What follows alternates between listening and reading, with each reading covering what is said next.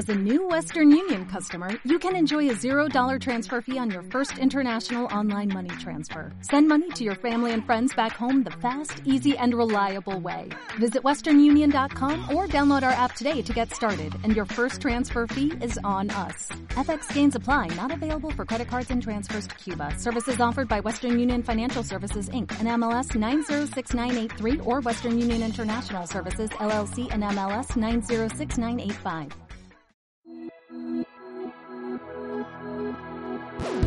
Bienvenido al podcast de Vida Abundante, esta vez celebrando nuestro quinto aniversario. Con nosotros nuestro invitado especial, Eddie Gulsi. Esperamos que lo disfrutes. Ahí éramos cinco personas orando, pidiéndole a Dios dirección y el Señor nos fue mostrando, nos dio el nombre de nuestra iglesia, la filosofía de ministerio que íbamos a seguir, todo lo que íbamos a hacer. Y a lo largo de los años lo que el Señor nos mostró en esa reunión de oración se ha ido cumpliendo al pie de la letra, cosa por cosa.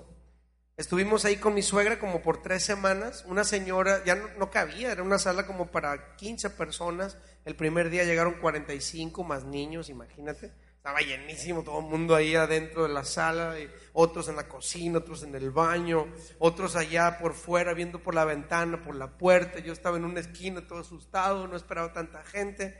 Les invito a recibir a Cristo como su Salvador. Todo el mundo aceptó a Cristo ese día. A mí me dio el infarto, sorprendido. Y al, a la otra semana volvieron a venir las personas y a la otra semana otra vez volvieron a venir las personas. Una señora dijo, ay, aquí no cabemos, ¿por qué no nos vamos al taller de mi marido? Y nos fuimos al taller de su marido, estuvimos ahí unas cuantas semanas. Su marido nunca quiso saber nada del Señor, por lo tanto un día, yo no sé, tendrían algún discurso, un disgusto, lo que sea. La señora se va de viaje a Guadalajara, el marido no nos abre nunca la puerta del taller y toda la gente con las sillas de su comedor en su espalda esperando que abrieran para la reunión. Y pues no nos abrieron, nos tuvimos que regresar para con mi suegra y estuvimos ahí enfrente de la casa de con mi suegra. La gente, yo me acuerdo que sacaba mi piano y empezaba a tocar y la gente sentía, ah, ya empezó. Entonces venían a la reunión, traían las sillas del comedor a la reunión, todos eran de la misma calle. Y ahí empezamos nuestra iglesia. Llegó el momento que nos mudamos porque dijimos, bueno, pudimos soportar el frío. Nosotros empezamos en octubre del 98, octubre, noviembre, diciembre, enero, febrero, marzo, abril, mayo. Dijimos el frío lo aguantamos, pero el, las lluvias, ¿cómo le vamos a hacer? Si llueve no vamos a poder tener reuniones. Nos mudamos a un lugar y era un localito bien pequeño que rentamos. En la medida que íbamos creciendo, tumbábamos bardas y hacíamos más grande. Tumbábamos bardas y hacíamos más grande, tumbábamos bardas y hacíamos más grande, hasta que ahora tenemos toda la planta alta de ese edificio a nuestra disposición como iglesia. Tenemos tres reuniones ahora el fin de semana. Primera reunión sábado a las 7, segunda reunión domingo a las 11, tercera reunión domingo a la 1.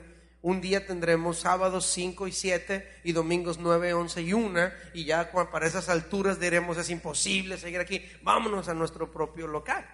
Pero es un proceso, vamos creciendo. Así que ahorita estoy con ustedes aquí celebrando sus cinco años. Un día más adelante me invitará, espero, René, para venir a visitarlos cuando tengan 10 o 15 años. A lo mejor este lugar ya será de ustedes mismos. Tendrán tres, cuatro reuniones el fin de semana, gente salvándose, un montón de gente llegando, porque es un proceso. En la medida que nosotros lo creemos y en la medida que nos envolvemos en él, entonces es que la iglesia va creciendo. Y es maravilloso.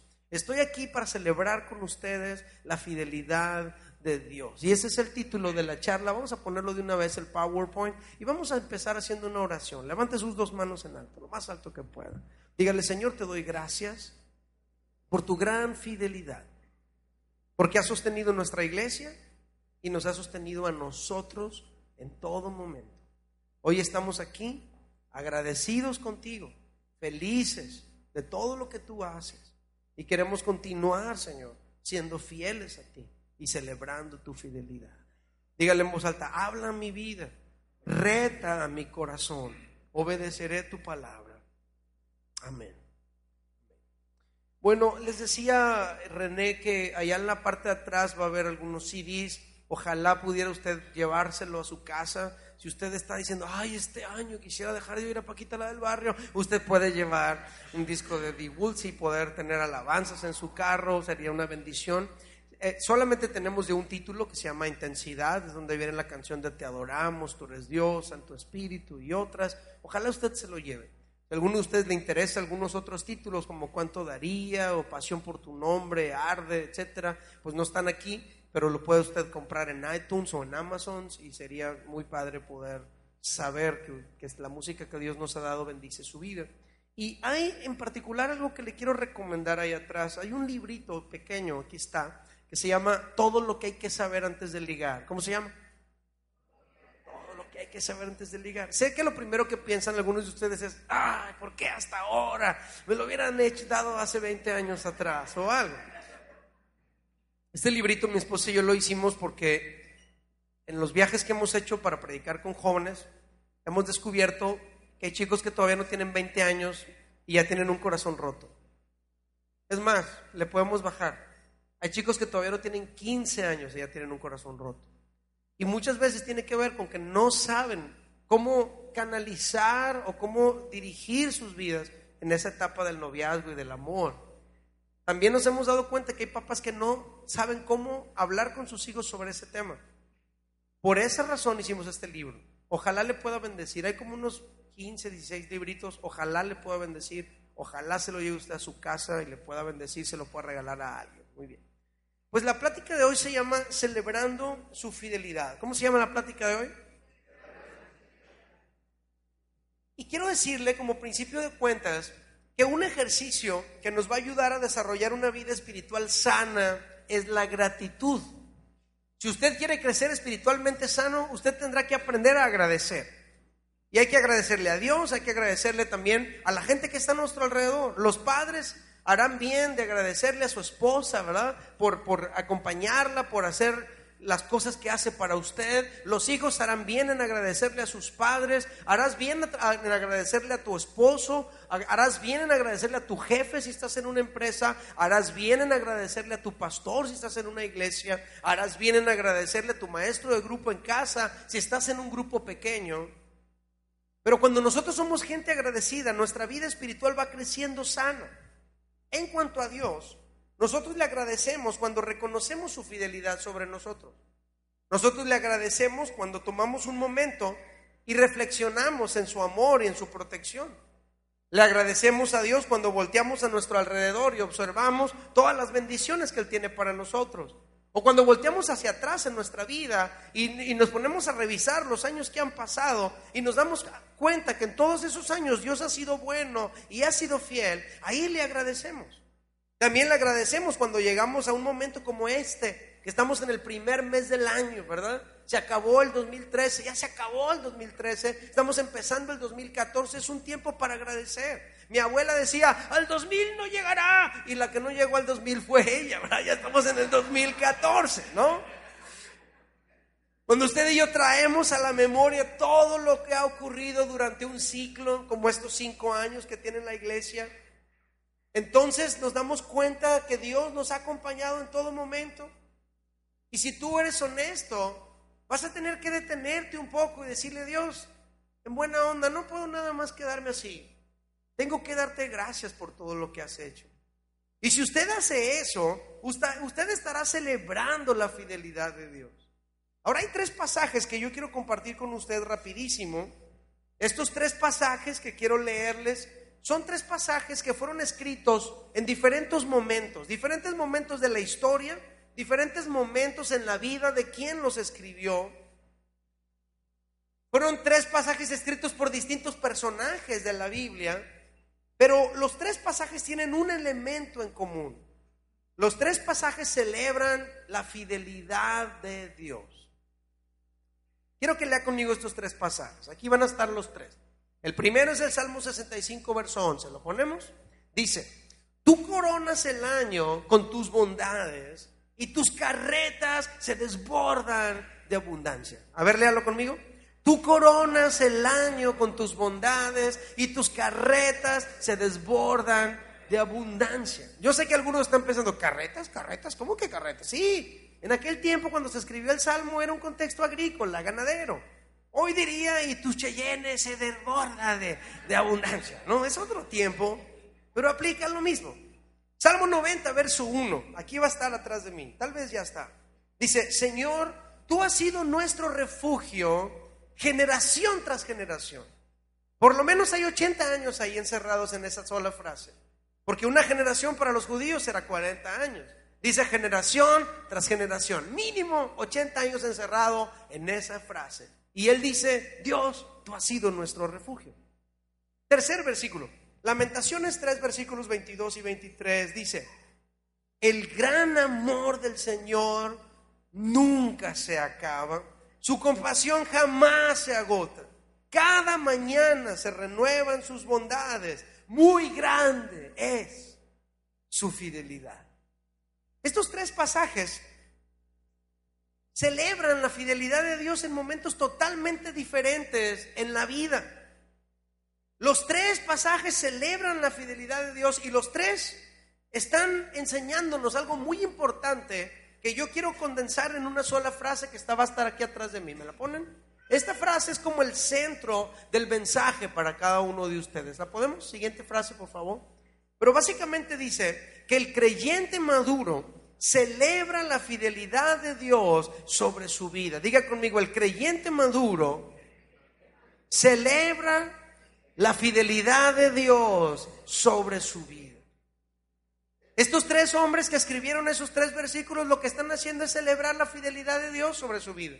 No importa qué circunstancia está ocurriendo, no importa en qué edad en la vida están, simplemente se están deteniendo y están diciendo, Dios ha sido bueno y celebran la fidelidad de Dios. Ellos celebraron la fidelidad de Dios escribiendo. Mi pastor celebra la fidelidad de Dios dando una ofrenda. Hace dos o tres semanas estuve en su iglesia y en Mexicali y él estaba celebrando 29 años de casado con su esposa y lo que hizo fue traer una ofrenda delante de Dios y dársela. Él así celebra la fidelidad de Dios. Estos tres la celebraron escribiendo.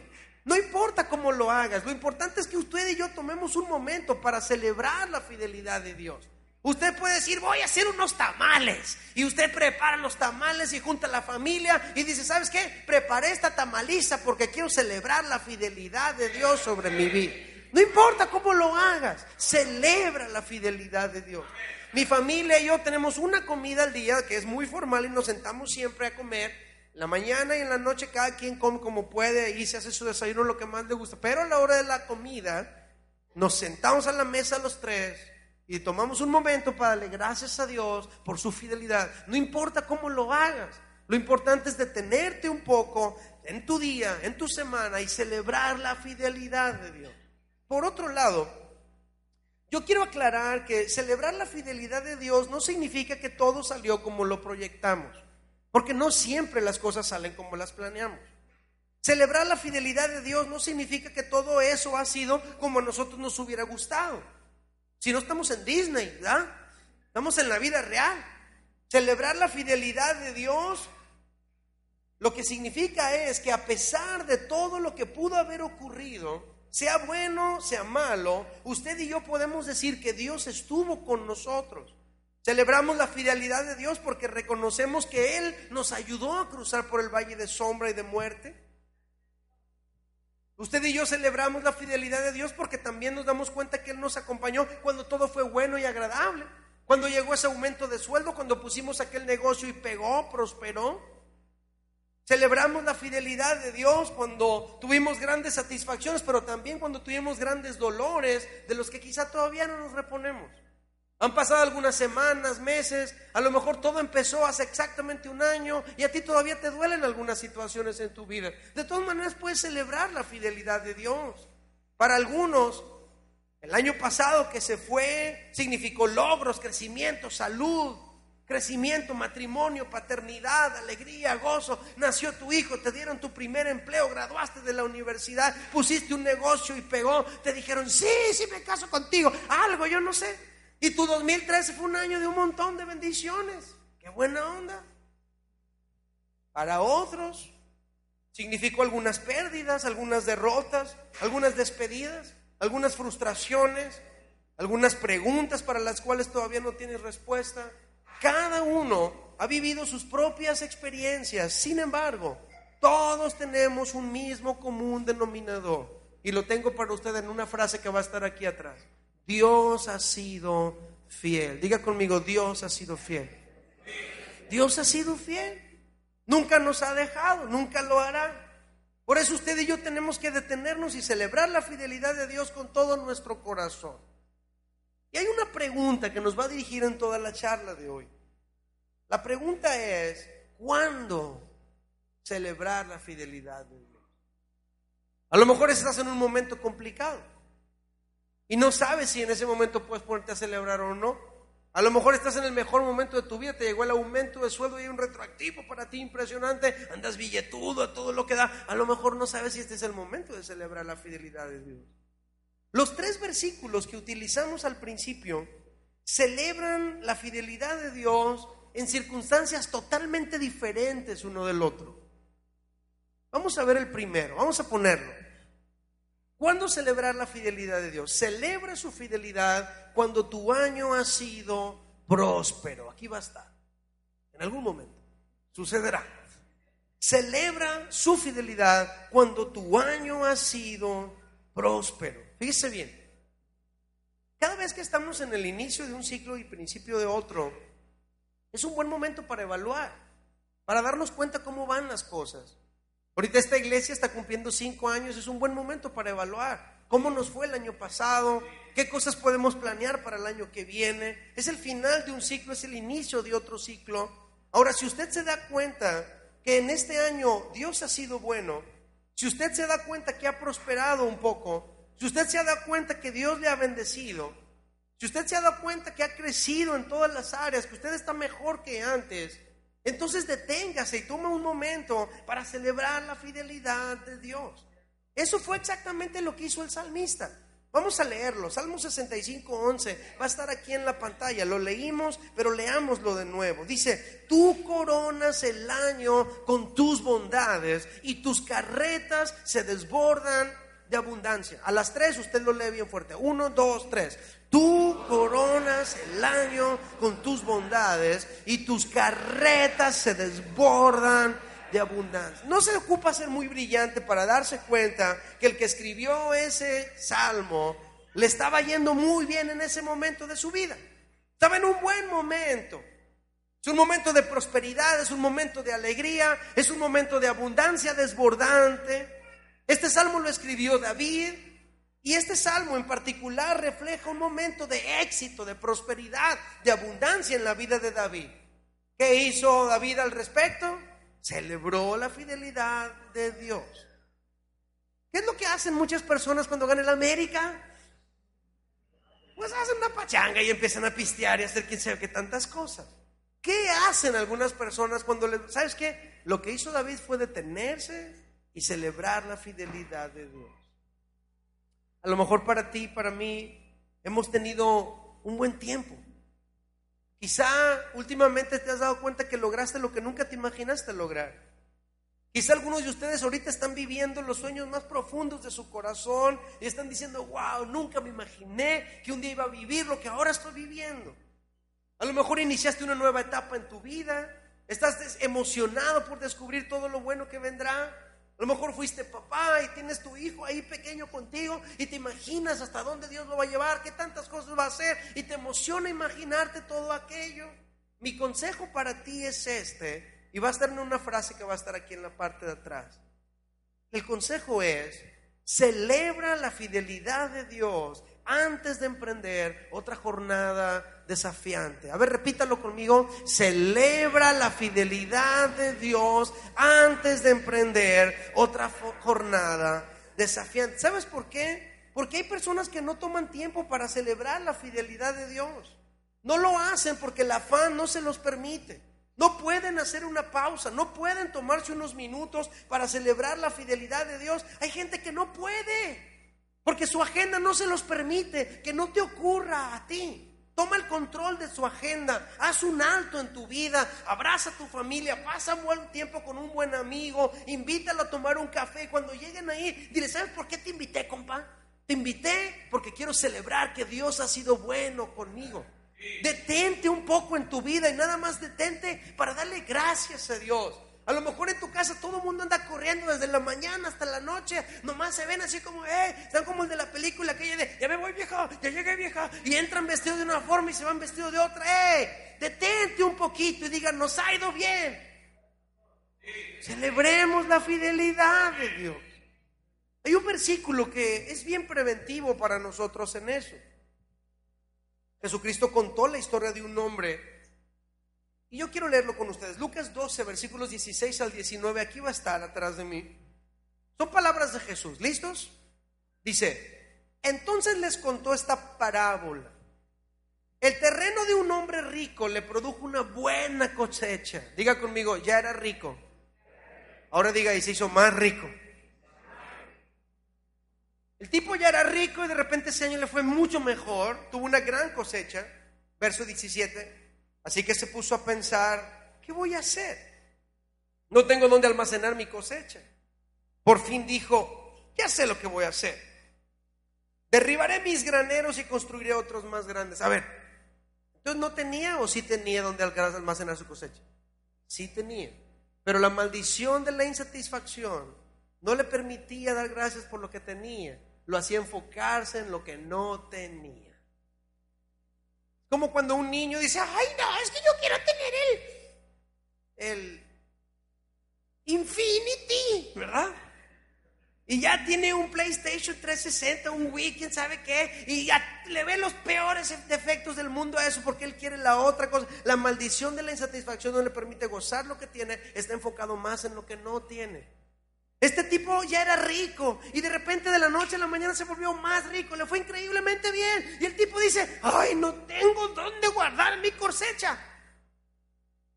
Y entonces le cae el 20 y dice, ya sé, voy a derrimar todos estos graneros que ya tengo. Pues tenías o no tenías.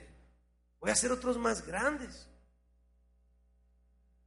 Y luego dice, Derribaré mis graneros, construiré otros más grandes donde puedo almacenar todo mi grano y mis bienes. Versículo 19. Y diré, entonces, ahorita no, más adelante diré, alma mía, ya tienes bastantes cosas buenas guardadas para muchos años. Descansa, come, bebe, goza de la vida. Ahorita no descanses, ni comas, ni bebas, ni goces. Eso déjalo para después. Ahorita hay que chambear, echarle ganas. No se puede detener a celebrar la fidelidad de Dios. Esto es un hombre exitoso. Este es un hombre que le ha ido bien en lo que emprendió. Este es un hombre afortunado. Este es un hombre que está resaltando de todos los demás. Sin embargo, el tipo, antes de detenerse a celebrar la fidelidad de Dios, antes de detenerse a dar gracias, ya está proyectando lo que sigue. Es la mentalidad del mundo, así piensa el mundo, a lo que sigue, a lo que viene, puro para adelante, puro para adelante. Y siempre están pensando en otra cosa. No se detienen a celebrar la fidelidad de Dios. No toman en cuenta que Dios ha sido bueno, que todo lo que tienen es por Él. No paran su agenda para decir, Dios mío, levantaré mis manos para darte gracias por todo lo que me has dado. Yo no estoy diciendo que no debemos hacer planes. Yo no estoy diciendo que no tenemos que presupuestar. Lo que estoy diciendo es esto. ¿Te ha ido bien? ¿Tienes a los tuyos junto a ti? ¿Has emprendido algo y lo lograste? ¿Estás prosperando en aquello que planeaste? ¿Tienes una casa nueva, un carro nuevo, un negocio nuevo? ¿Te nació un hijo este año? Antes de hacer cualquier nuevo plan, antes de proyectar cualquier nuevo reto, haz un alto y junto con los tuyos celebra la fidelidad de Dios. Y qué bueno que Dios les ha permitido cumplir cinco años, un día van a cumplir 20 o 25. Pero por ahora queremos detenernos y decir, Dios mío, qué bueno ha sido. Mire qué bonito está su edificio. Cómo Dios les ha guiado para tener un buen lugar. El grupo de alabanza que tienen, cómo Dios los usa, cómo nos conectan para adorar a Dios. Hay iglesias, me toca visitar muchos lugares, muchísimos lugares que no tienen las bendiciones que tienen ustedes. Y en vez de estar pensando que, ay, en esta iglesia no tenemos, usted tiene que empezar a decirle, Dios, te doy gracias por lo que sí tenemos. A ver, levante sus dos manos, sus dos manos arriba. Y dígale, Dios mío, te damos gracias por todo lo bueno que has sido. ¿Lo puede decir otra vez, Dios mío? Te doy gracias por todo lo bueno que has sido. Dígale, me has dado más de lo que merezco.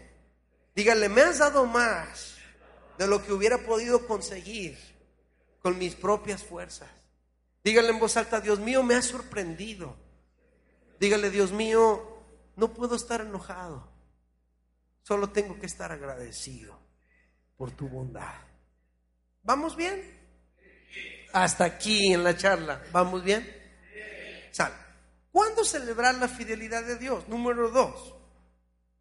Aquí va a estar atrás de mí. Siguiente frase en, la- en las pantallas. Celebra su fidelidad cuando observas los años que se fueron. A las tres me lo grita. Uno, dos, tres. Cuando observas los años que se fueron. Como ahorita, cinco años. Todo lo que dijimos en el apartado anterior aplica muy bien cuando tú y yo hacemos una evaluación de un periodo corto, de un año, por ejemplo. Pero hay momentos en los que usted y yo, yo no sé si a usted le pasa, a mí sí me pasa, hay momentos en los que sientes como si en un abrir y cerrar de ojos se haya ido el tiempo y ni siquiera lo notaste. ¿No le ha pasado? El otro día vi a mi hijo acostado en la cama y le vi una espaldota y una cabezota. Y le vi los pies casi colgándole por el otro lado. Y me acordé cuando nació, medía 49 centímetros. Yo me sentaba y cruzaba yo el pie y me lo ponía aquí. Y empezaba a orar por él y a bendecirlo y a profetizar sobre él. Y le daba gracias a Dios. Ya no cabe aquí. Ha crecido en un abrir y cerrar de ojos. Es increíble. El año pasado cumplí 39 años, este año cumplo 40. Y como todavía me veo de 15, ni cuenta me di. El tiempo se ha ido así rapidísimo. Mi hijo acaba de cumplir 10 años. Laura y yo este año cumplimos 20 años de casados. 20 años de casados. Uh, gloria a Dios. Pero el tiempo se ha ido así rapidísimo. Yo volteo atrás y veo que han sido muchos años los que se han ido. Pero al voltear atrás también veo que Dios ha estado conmigo todo ese tiempo. Fíjese bien. Eso es exactamente lo mismo que sintió la persona que escribió este siguiente versículo que le quiero compartir. ¿Me lo pones? Siguiente versículo. Dice, Salmo 90, está bien cortito, léalo usted en voz alta las tres. Uno, dos, tres. Señor, tú has sido nuestro refugio generación tras generación. ¿Quién escribió este salmo? Moisés. Los que saben dicen que este es el primer salmo que se escribió probablemente, el más antiguo. Moisés está celebrando la fidelidad de Dios después de observar una trayectoria larga. Él vivió 120 años. ¿Cuántos años vivió? 120 años. En algún momento, entre los 80 y los 120, se detiene Moisés y celebra la fidelidad de Dios después de observar todos los años que pasaron. Él había vivido momentos muy buenos y momentos muy malos, momentos de gran victoria y momentos de gran derrota, todo eso vivió. Muchos momentos, muchas situaciones, y cuando él revisa los años que se fueron, los años que pasaron, él se detiene un poco y dice, no manches, Dios ha sido bueno conmigo, Él ha sido nuestro refugio. De hecho, si usted y yo leemos los salmos del 90 al 100, esos 10 salmos son escritos por Moisés. Si los revisamos detalladamente, vamos a descubrir que todos resaltan la fidelidad de Dios. Todos resaltan su misericordia, su amor, su dominio, su soberanía, su poder. Esos diez salmos son salmos de alabanza, de gratitud, de adoración al Dios del cielo. Sin embargo, si usted y yo nos ponemos a repasar toda la vida de Moisés, vamos a encontrar que la vida de Moisés fue como una montaña rusa. Vemos momentos increíbles de ver la soberanía de Dios sobre él y vemos momentos increíblemente oscuros donde uno pudo pensar, ¡ay, se lo va a comer el cocodrilo! Usted puede ver momentos así en la vida de Moisés. ¿Cuál es la gran lección que podemos aplicar a nuestra vida cuando leemos esos 10 salmos comparados con toda su vida? Aquí están, una sola frase para usted. ¿Me la pones? La frase está aquí atrás. Dice, se la digo por fe. Ah, no, ya está. Cuando observas los años que se fueron, celebra la fidelidad de Dios. A ver, dígalo conmigo. Cuando observes los años que se fueron, celebra la fidelidad de Dios.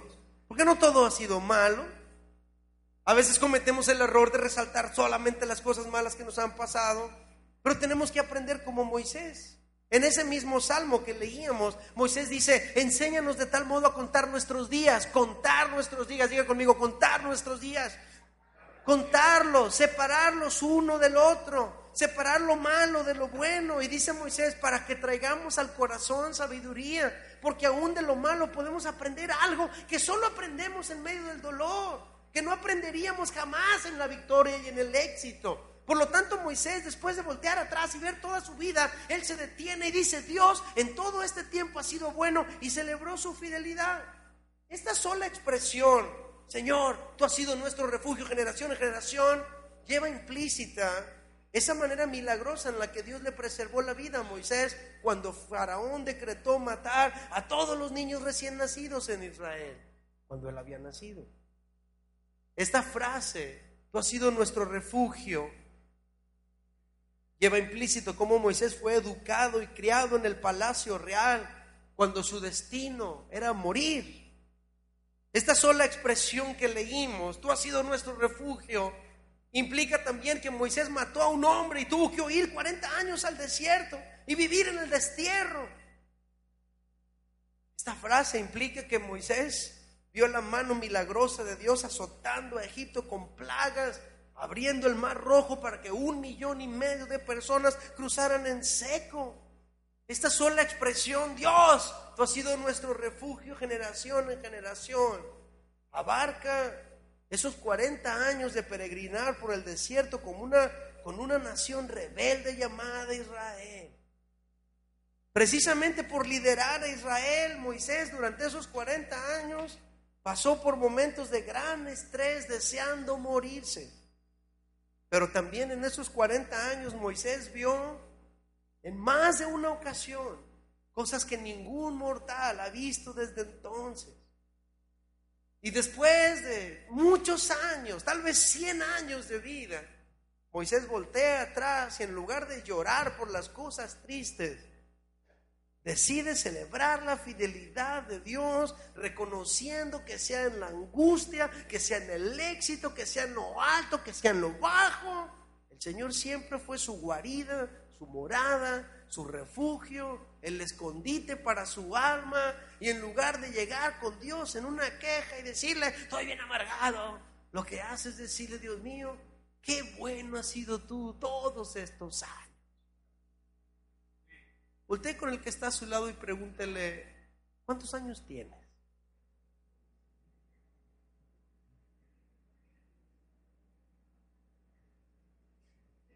Y si ves que tiene más de lo que te está diciendo, dile, no te quites los años, brother.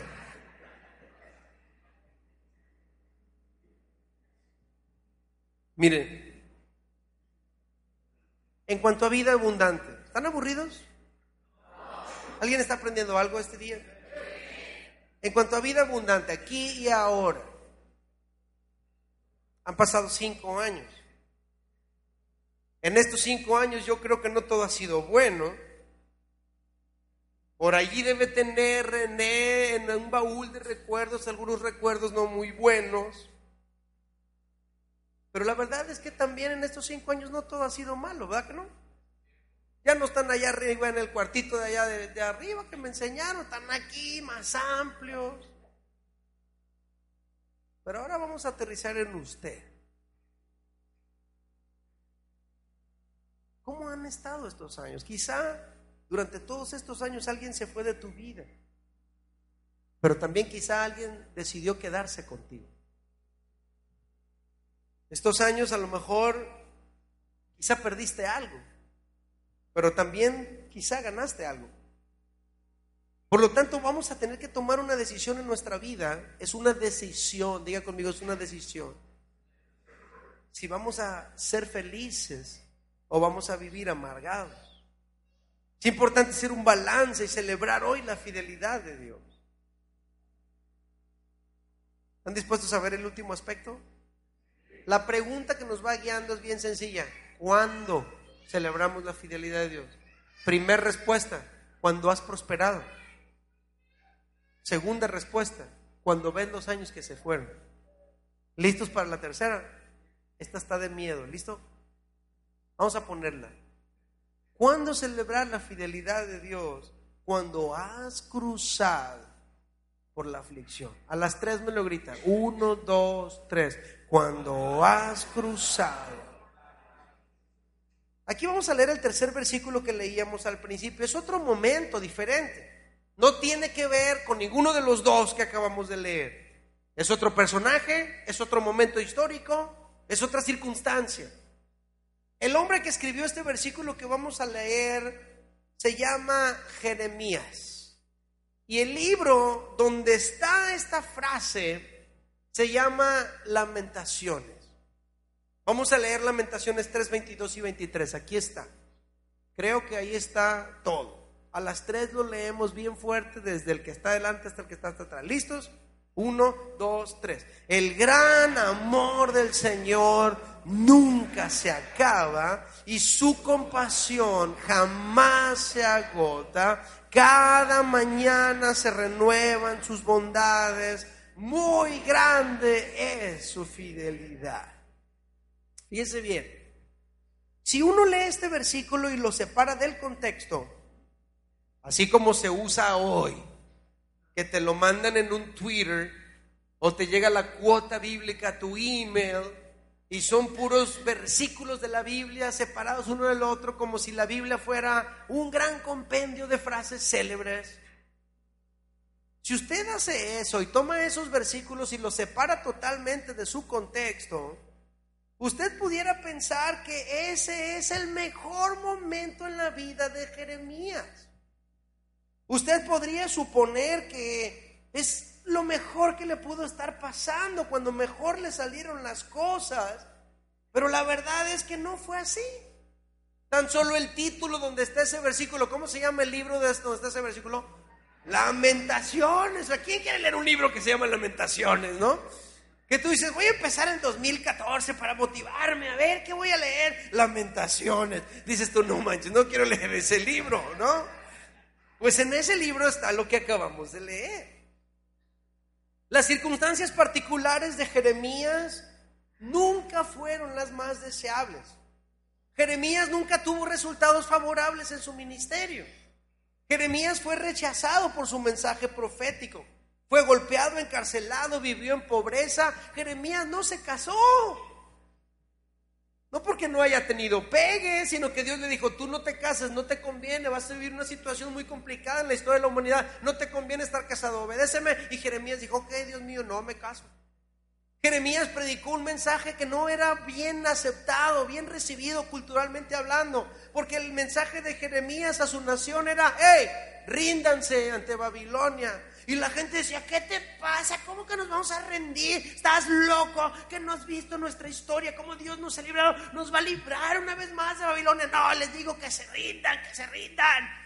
No, nos vamos a rendir. Y agarraban a Jeremías y lo apedreaban, lo golpeaban. Un día lo encerraron, lo mandaron en un pozo y ahí lo dejaron. Hasta que alguien dijo, ay, no manches, Jeremías no ha comido. Y fueron y le dieron de comer. Y ahí estuvo en una situación bien complicada. A René le está yendo re bien en su ministerio. Están todos ustedes aquí. Dieron un grito de júbilo. Pero Jeremías no tenía quien lo siguiera. Nada más tenía un seguidor. Y era porque le daba chamba. Se llama Baruch. Baruch trabajaba para Jeremías. Era el escritor de sus profecías. Escríbele, Baruch, escríbele. Y Baruch escribía. Un día cuando ya no tuvo más para pagarle, le dijo Baruch, ¿sabes qué? Ya no te vean pues trabajar conmigo. Ah, entonces fue de con Jeremías, Baruch. Jeremías no le fue bien en su vida, pero él se detiene y celebra la fidelidad de Dios. Fíjese bien, el momento en el que predica Jeremías es un momento en Israel en el que se había alejado de Dios Israel y por ello Dios había decidido castigarlos, entregándolos a la cautividad en manos de Babilonia. La historia cuenta que el sitio de Jerusalén había sido tan cruel que las personas habían pasado por circunstancias de extrema dificultad. Sin embargo, Jeremías se detiene hacia un alto en su vida y simplemente celebra la fidelidad de Dios. Fíjate bien, parece que lo que Jeremías está diciendo no tiene sentido si lo comparas con lo que Jeremías está viviendo. Porque Jeremías dice, el gran amor de Dios nunca se acaba, su fidelidad jamás se agota. Pero Jeremías escribió ese versículo cuando su templo estaba encendiado en llamas, el humo subía hasta el cielo. El muro de Jerusalén estaba derribado, había cadáveres por todos lados. Él está caminando entre los muertos, entre el escombro, entre la ceniza. Miles de sus compatriotas habían sido llevados a otra nación cautivos. Era una situación horrible, era lo peor que le puede pasar a una persona. Pero Jeremías sabía algo. Y por eso celebra la fidelidad de Dios. Jeremías sabía que las cosas hubieran podido ser muchísimo peores y por la fidelidad de Dios no fue así. Hay una versión distinta de la Biblia que nos puede dar más claridad de lo que Jeremías tiene en su mente y en su corazón, lo que Jeremías está pensando y sintiendo. Lo que nosotros leímos aquí es la nueva versión internacional. El gran amor del Señor jamás se agota. Pero fíjate cómo dice el mismos versículos en la Reina Valera, versión 60. ¿Me la pones, por favor? Aquí está. Son los mismos versículos, otra versión. Más apegada al sentir, más apegada a la mentalidad, más apegada al dolor de su corazón. Jeremías dice, por la misericordia de Jehová, no hemos sido, ¿qué?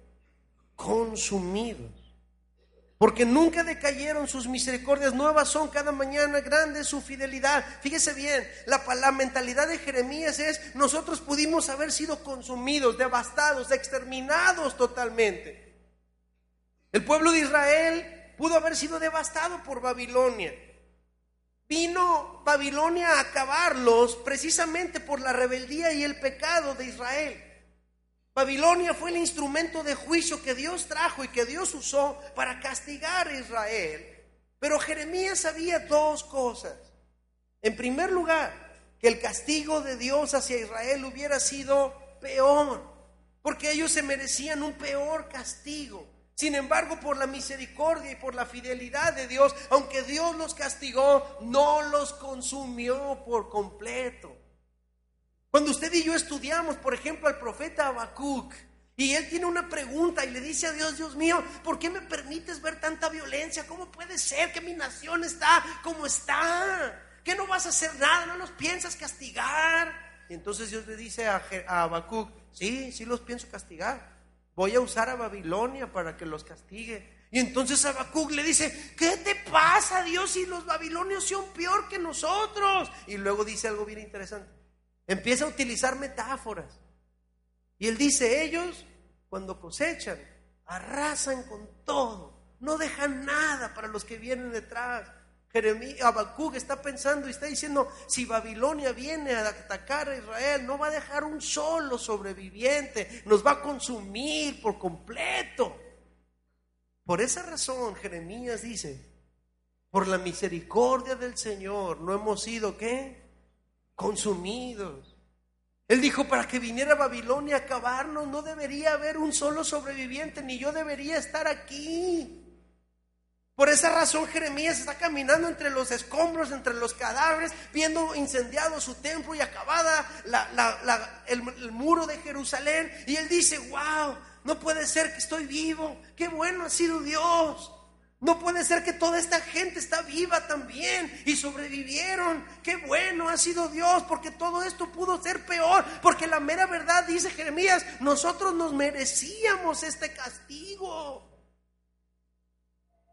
¿Cuántos de ustedes alguna vez han vivido la consecuencia de una mala decisión? Y que en el pasado tú sabías perfectamente que eso que ibas a hacer no estaba correcto. Y fue el clásico, sí, ya sé, yo ya sé, mamá, ya sé, ya sé, yo, déjeme, déjeme vivir mi vida, mamá, usted ya vivió la suya, déjeme a mí, mamá. Pero hijo, mira, cuando tú vas, yo ya fui, vine, hazme caso y que más sabe el diablo por viejo que por diablo, dice la palabra. Y así se ponen a veces las abuelas. Y el hijo se aferra y dice, no, yo quiero vivir mi vida, yo quiero aprender de mis propios errores. Y te metes en la bronca horrible. Y pasan los años y tú dices, no manches, mi mamá tenía razón. Luego dices, pero la neta no me fue tan mal como me pudo haber ido. Algunos de ustedes saben exactamente lo que estoy diciendo. Jeremías está allí, viendo su nación devastada Después de haberles predicado años y años y años y diciéndole vuélvanse a Dios, no es correcto lo que están haciendo. Y la nación decía, oh, tú déjanos a nosotros. Y vino Babilonia y arrasa con todo, pero deja algunos sobrevivientes. En Israel se quedan los más pobres, los más ignorantes, los que no, los que no tienen futuro en otra nación. Jeremías se queda con ellos. A Babilonia se llevan a los más guapos, a los más sanos, a los más inteligentes. Allá va Daniel, allá va Ezequiel, allá va otros personajes importantes, Adrach, Mesac, Abednego, que tenían otros nombres, Misael, Azarías. Jeremías se para en medio de la devastación y dice, la verdad es que todo esto que nos ha pasado es lo que merecemos. Nos pudo haber ido peor de cómo nos fue. Entonces Él se detiene y celebra la fidelidad de Dios.